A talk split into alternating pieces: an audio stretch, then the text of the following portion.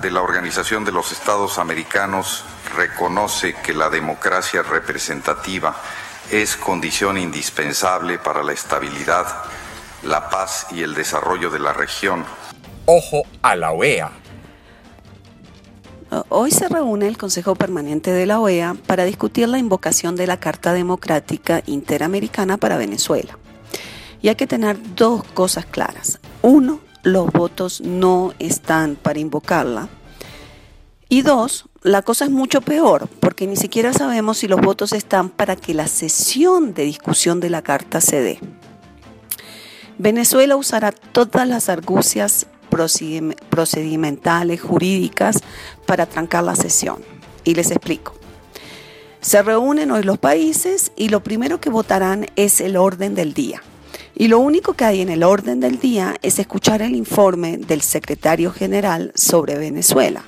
Ese informe de 132 páginas que la canciller de Venezuela llama un informe fraudulento y que les ofendió tanto. Si el orden del día no se aprueba para escuchar este informe, se levanta la sesión. Almagro necesita 18 votos. ¿Y qué es lo que tiene hasta ahora? Tiene los votos de los 15 países que sacaron la declaración a favor del diálogo em, allá en República Dominicana durante la Asamblea General. Ellos votarán a favor de escucharlo y ellos son Colombia, Argentina, Uruguay, Costa Rica, Estados Unidos, Guatemala, Honduras, México, Panamá, Paraguay, Perú y Belice. Almagro necesita tres votos más y no se sabe dónde saldrán, pero lo que sí se sabe es que el Caribe no votará en bloque.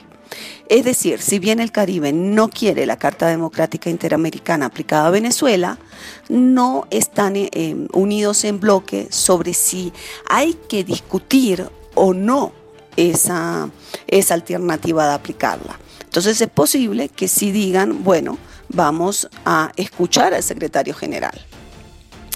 Si se logra pasar esta etapa, habla el secretario general y luego hablan los países. ¿Y qué puede pasar ahí?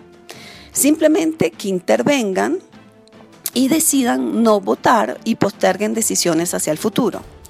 Y esa es una alternativa muy posible porque le podría permitir salvar cara a todos, es decir, quedar bien con el secretario general y también quedar bien con Venezuela. Uno se podría decir, si no hay sesión o si hay sesión sin votación, o incluso si se llega a votar y obviamente Almagro es derrotado, si esto es un gran fracaso. Y yo contesto con un rotundo no. Almagro ya logró dos cosas muy importantes. Uno, puso el tema de Venezuela sobre el tapete, obligó a romper el silencio cómplice, todos los cancilleres de la región se han, han debido pronunciarse sobre el tema y la troika de expresidentes Zapatero Fernández Torrijos, que convocó UNASUR para el diálogo con la gobierno-oposición, es una respuesta al Magro. Y dos, Almagro revalorizó la OEA. Venezuela, por ejemplo, quiso montarle una sesión en UNASUR hoy, en competencia al Consejo Permanente y no pudo. UNASUR se vio obligada a cancelar la, la sesión. ¿Y saben qué? Delcy Rodríguez estará en la sesión de hoy, estuvo en la del lunes. Entonces uno se dice, no importa la OEA, la OEA es tan irrelevante como lo pretenden los bloques de las izquierdas latinoamericanas. No creo, yo creo que sí importa y que Almagro ya logró lo que quería. La nuclear.